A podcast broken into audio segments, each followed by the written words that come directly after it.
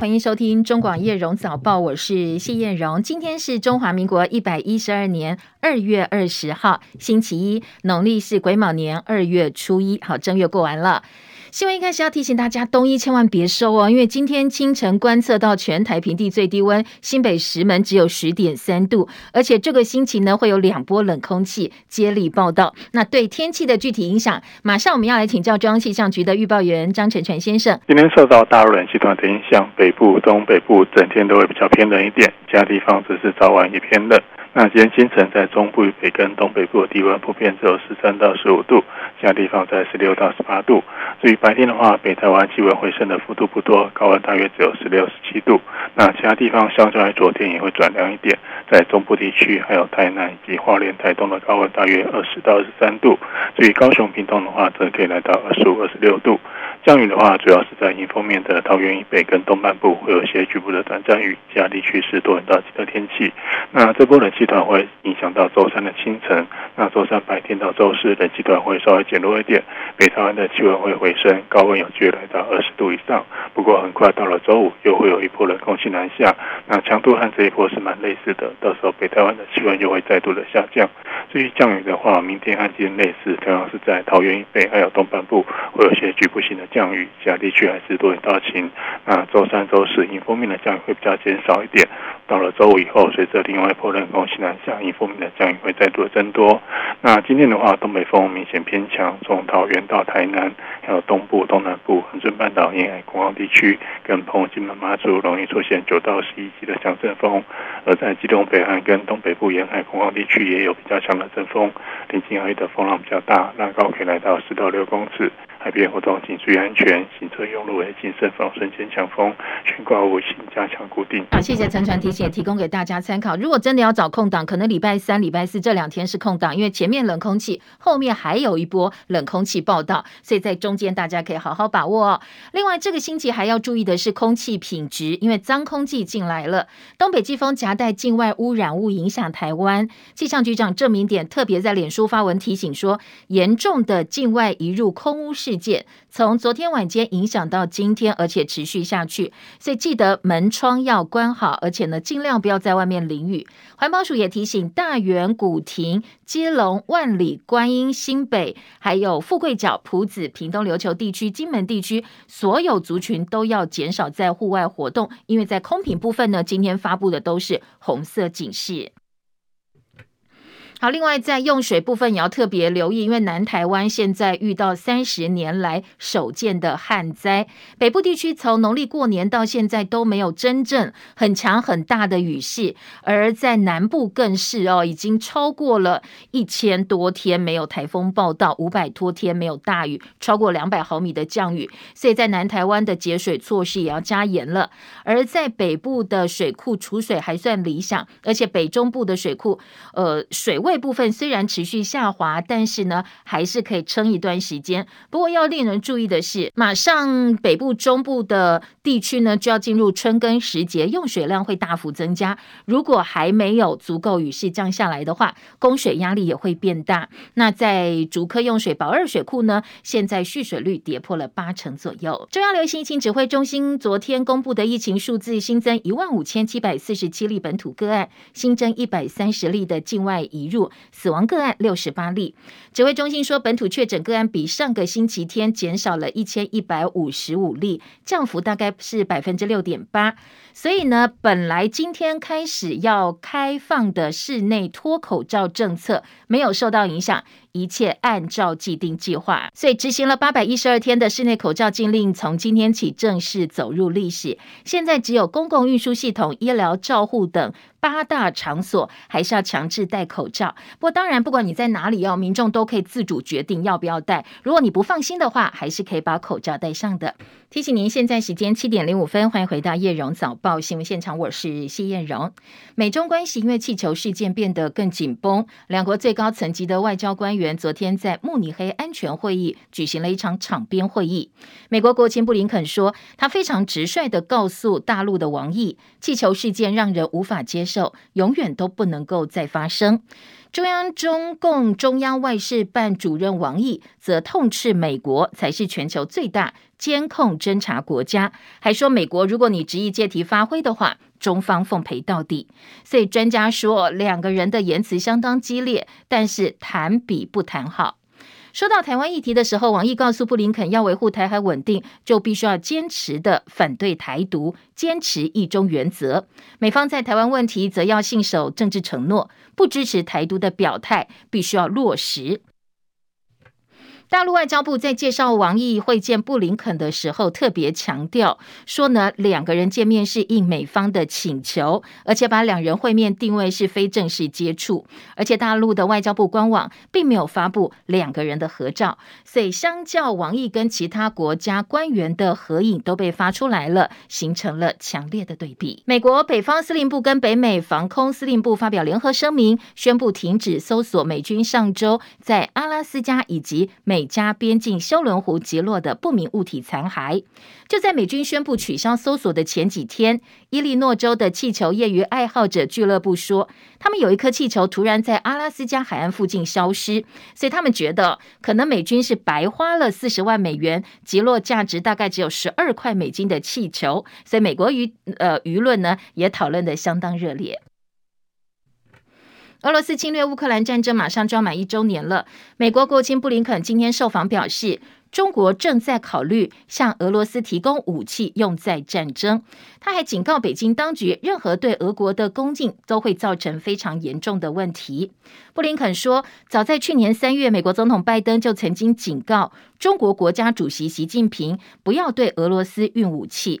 法国总统马克宏则告诉媒体，法国希望俄罗斯在乌克兰被击败，但是从来没有想要彻底击垮俄罗斯。路透报道说，俄罗斯抨击马克宏关于想要看到俄罗斯战败的言论，也表示莫斯科还记得拿破仑的命运，指控马克宏跟克里姆林宫在进行两面外交手法。中国国防部发布消息说，从今天起到二十七号，包括中国大陆、俄罗斯、南非三国海军要在南非东部沿海举行第二次海上联合演习。中方说，这有助于推动金砖国家的防务安全领域合作。不过，因为时间点接近俄乌战争周年，所以外界呢是有相当多讨论。这次演演习是继二零一九年之后，在南非举行第二次的三国联合军演。而美国联邦众议员奈肯纳昨天率领四位跨党派众议员到台湾来访问。接下来行程呢，除了会见蔡英文总统，也会拜会我们政府的相关部会首长。今天则要见台积电创办人张忠谋。而这一批访问团成员是众议院新成立中国事务特别委员会成员，所以此行也格外受到关注。国民党立委张启成说，肯纳等人第一个行程是拜访台积电，也凸显他们最关心的其实是台美之间供应链安全的问题。而立法院长游锡堃今天也会接见一行人。土叙边境七点八强震，两国的死亡人数超过四万六千多人，当然下落不明的就更多了，难以估计。世界强震发生十四天，除了受创最严重的两个省份。而在其他地区的搜救工作也已经停止了。地震造成一百万人无家可归，经济损失高达数十亿美金。美国国务卿布林肯搭直升机了解灾情，而且也承诺会再提供一亿美元的人道援助。土耳其成立地震犯罪调查局，接下来要追究的是不合格建商的责任以及求偿。而现在已经确定四百三十人涉嫌重大，逮捕或拘留两百五十八人。另外，布林肯今天受访表示，大陆正在考虑对俄罗斯提供武器用在战争。他特别警告北京，任何对俄罗斯供应都会造成严重的问题。海伦的报道。美国国务卿布林肯接受美国哥伦比亚广播公司 CBS 政论节目访问，他表示，基于掌握的情报，担心的是中国正在考虑提供俄罗斯致命的支援，而到底是什么样的致命支援？布林肯说，从弹药到武器的一切。布林肯警告北京当局，任何对俄罗斯的供应都将造成严重问题。布林肯在美国广播公司 ABC 的节目中也说，早在去年三月，美国总统拜登就曾经警告中国国家主席习近平，不要向俄罗斯。斯运送武器。在此同时，欧盟外交暨安全政策高级代表波瑞尔警告，乌克兰的可用弹药严重不足，欧洲需要迅速解决短缺问题。波瑞尔说，盟国在决定为乌克兰提供主战坦克方面花费太多时间，而弹药情况却变得严峻。波瑞尔在慕尼黑安全会议上说，不要把短期和中期目标搞混，短期要向乌克兰提供更多弹药，弹药问题需要在几周内得到解决。记者戚海伦报道。好，最新外电哦，日本海岸警卫队发布了消息说，北韩在今天早上六点零四分又发射了一枚不明飞行物，可能是弹道飞弹。对此，日本海岸警卫队两度发布公告，说呢，这个飞弹已经坠落，不过确切的地点还要再进一步公布。日媒 NHK 说，南韩参谋联席会议宣布。北韩在今天清晨六点零四分向日本海发射一枚弹道飞弹，还说但飞弹飞弹已经坠海了，所以航行当中的船只必须要注意最新的消息。好，其实哦。呃，北韩先前呢已经多次发布了飞弹，那今天再射已经是今年以来的第三次。继续焦点转回国内，立法院上周开议，明天要针对全民普发现金的全民共享特别条例草案进行表决。立法院长游锡坤今天会召集朝野协商，而礼拜四二十三号要举行召委的选举，因为试设本会期的排案顺序，所以朝野都不敢大意。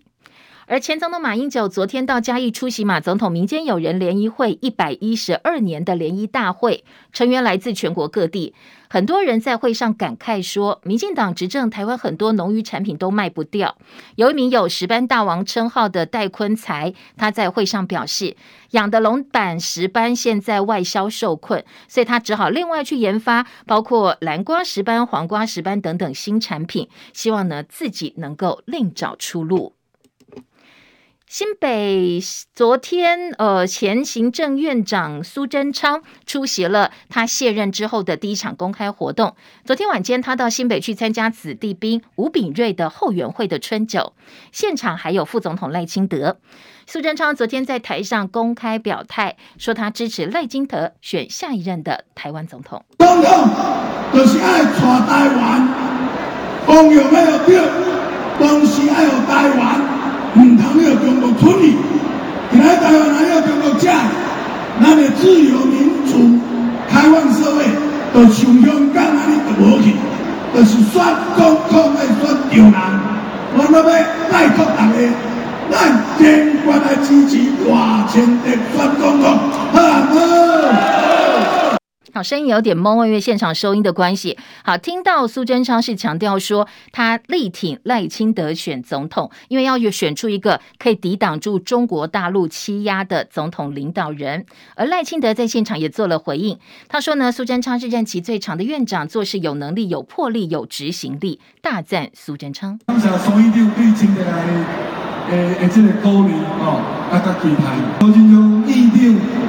是咱台湾近二十年来啊，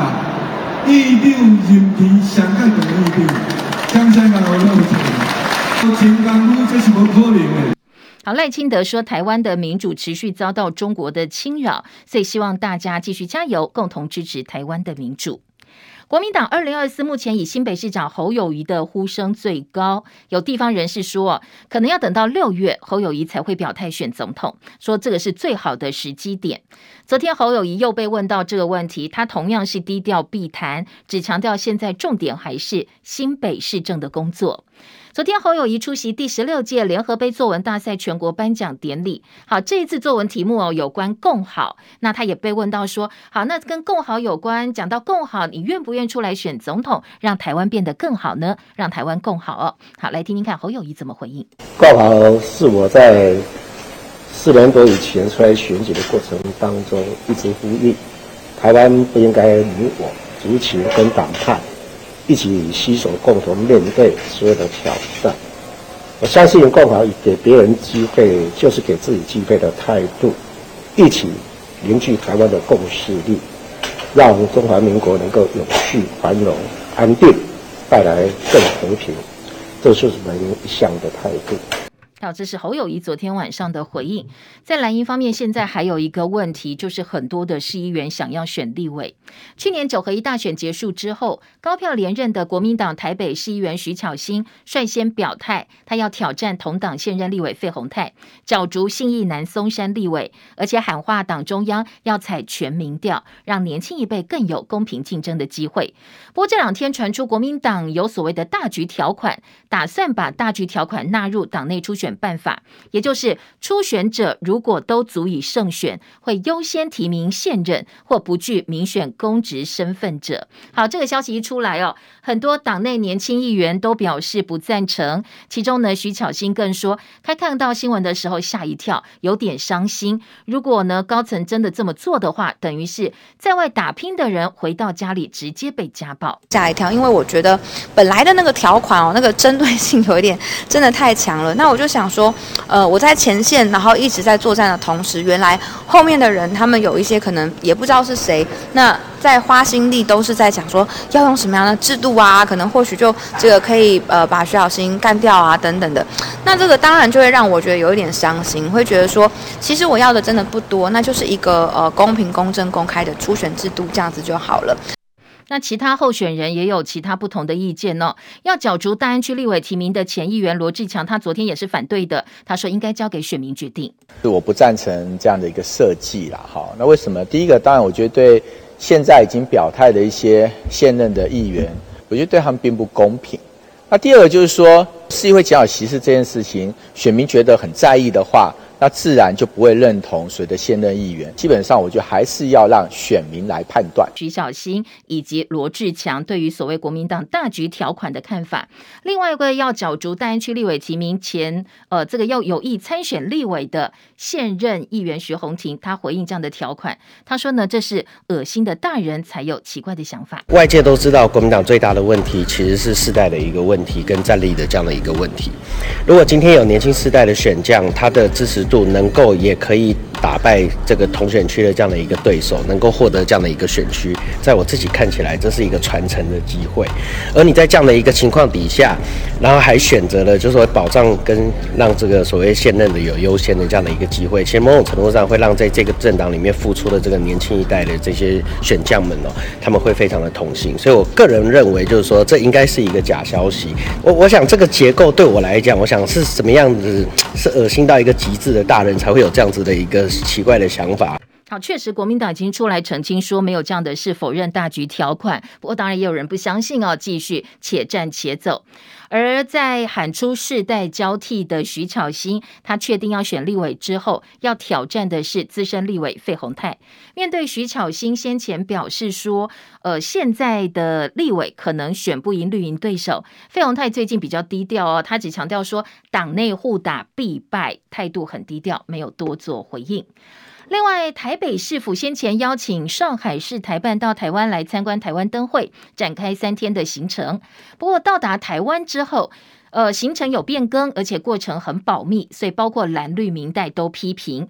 台北市长蒋万安连日重申，对方来访是低调、单纯、安全作为原则，单纯的城市交流。而这两天都没有看到蒋万安跟访问团的成员大家一起共同同台的画面，所以很多人说蒋万安是刻意避开哦，避免政治纷扰。不过外传蒋万安今天早上九点半钟会跟上海参访团见面，是否会后会转述双方会面的过程跟结果。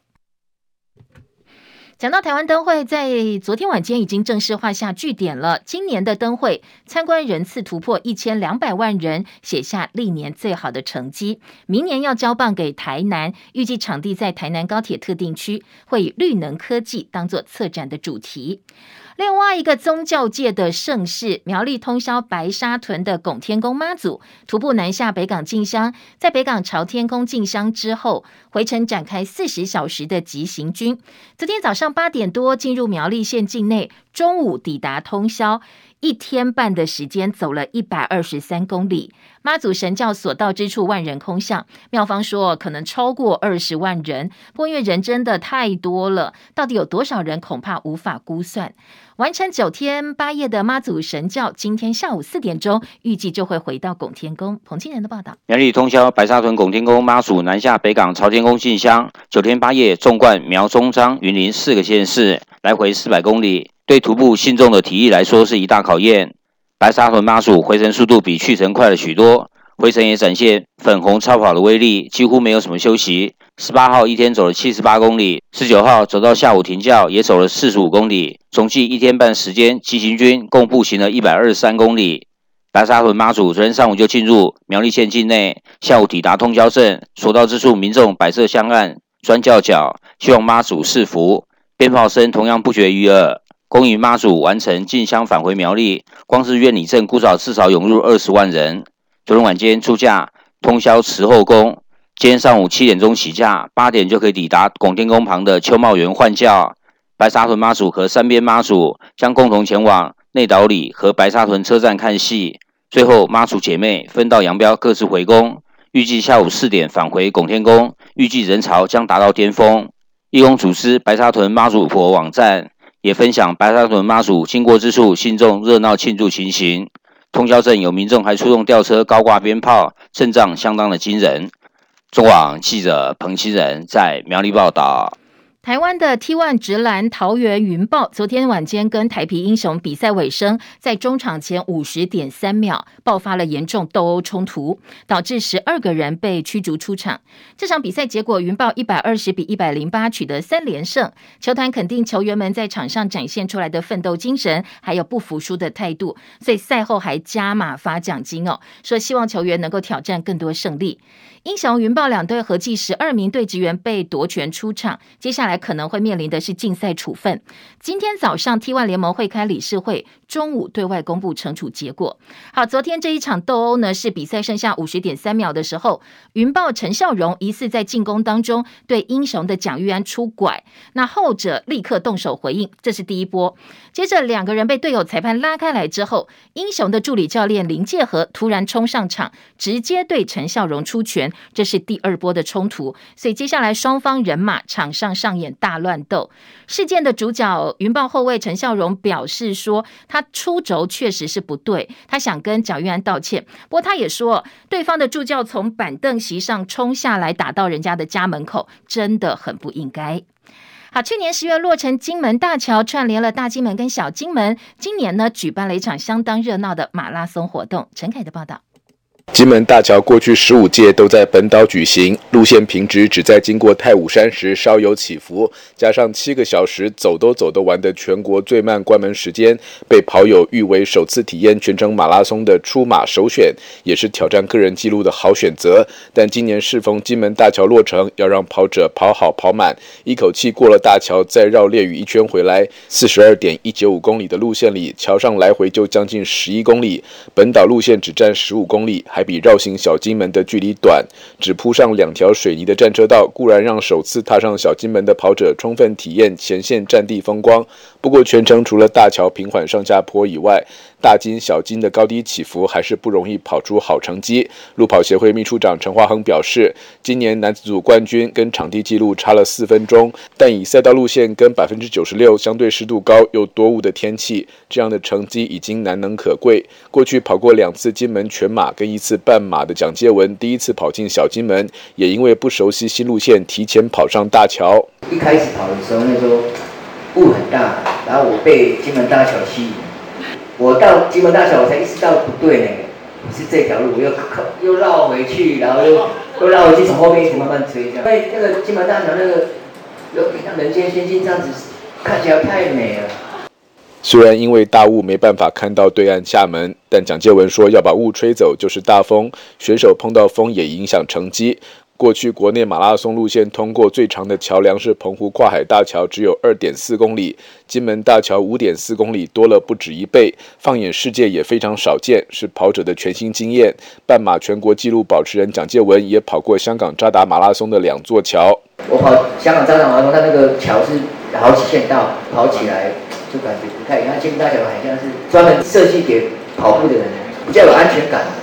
而来自肯亚的瓦里，过去十年主要在东南亚、泰国、马来西亚、印尼跟香港比赛。这次从肯亚来金门，光是飞机跟转机就花了五十个小时。最厉害的是，瓦里已经高龄四十七岁，等于跟年纪只有他一半的选手比赛，还是跑不过他。瓦里表示自己高中时曾经是长跑选手，但上大学就中断训练，直到二十七岁才重新回到赛场，一跑又是二十年。已经担任教练的瓦里以身作则，目前仍然维持每周一百。八十到两百四十公里的跑量，同样已经迈入四十大关的蒋介文，这次没有选择跟跑，以两小时二十四分五十秒回到终点。但得知冠军比他老七岁以后，蒋介文开心表示自己也要跑到四十七岁。中广记者陈凯在金门报道。中广早报新闻。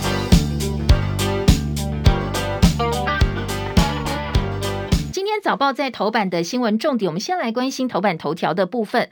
中美外交高官在慕尼黑会议的场边举行了会谈，所谓的王部会也好，部王会也好。今天在国内的综合性报纸哦，中时联合头版头条，自由时报头版二题，内页中时用了一个版面，二版整个版面，联合报是二版加上国际版，自由时报放在五版。两家财经报纸头版也有这一则新闻哦，都放在头版的下半版面哦，显见这场会面是多么受到关注。那经济日报今天的标题看到的包括火爆以及呢，呃，这个硬碰硬直接交锋。工商时报则说，两个人见面是刀光剑影。联合报说针锋相对。那中时的标题是言辞交锋，呃，可以听得出来现场的气氛。每个报纸的方向大致相同，比较不一样是自由时报。自由时报今天头版中间版面的标题强调的是。美日正告王毅说：“我们一定会保护台海和平。”好，这个跟其他报纸哦处理标题的内容方向不一样。财经报纸今天《工商时报》的头版头条是。台美渴望提前签双边自由贸易协定 BTA，距离台美贸易倡议第二次谈判已经超过一个月了，大家都很关心最新的进度。今天在礼拜一，那今天《工商时报》说，当时政府表示几周内会签早收协议，目标是年底可以签 BTA，就是双边的自由贸易协定。今天工商说，哎，这个进度好像比大家预期还要快哦，渴望上半年就会签这个 BTA 哦。好，这是。《工商时报》今天的头版头条。经济日报关心的是房市，因为房市有所谓三二九档期嘛。哦，今天在呃经济日报头版头条就说，房市三二九档期推案两千五百。今年房市景气其实到目前为止并不明朗，三二九档期变成大家观察的指标关键。今天的经济日报说，呃，看得出来今年的三二九档期合计总推案量超过两千五百亿元，所以业内说可能很多的代销业者。暂停接案，打算先把手上的案子消化完毕之后，观察一下三二九档期的表现，接下来下半年再做调整。好，这是两个财经报纸今天的头版头。刚才有提到《自由时报》把中美高官见面、外交高官见面是放在头版二题。那今天自由头版头条是什么呢？告诉大家哦，门诊药品的部分负担新制，身心障碍中低收入户一百三十万人不调整。这个是健保部分负担新制第一阶段门诊药费急诊，最快四月份就会上路。昨天健保署长石崇良接受自由时报的专访，当然专访就放在版头了，说除了重大伤病、山地离岛或低收入等等免部分负担维持现状之外，身心障碍中低收入户加起来一百三十四万人，门诊药费的部分负担也不会调整，就是你不管到任何层级的医疗院所，都维持现在一般药费一百块以下，慢签一律免收部分负担，而收费呢？是以两百块钱为限，当然对这呃一百三十四万人来讲是个好消息。今天自由时报放在了头版头条，其他今天。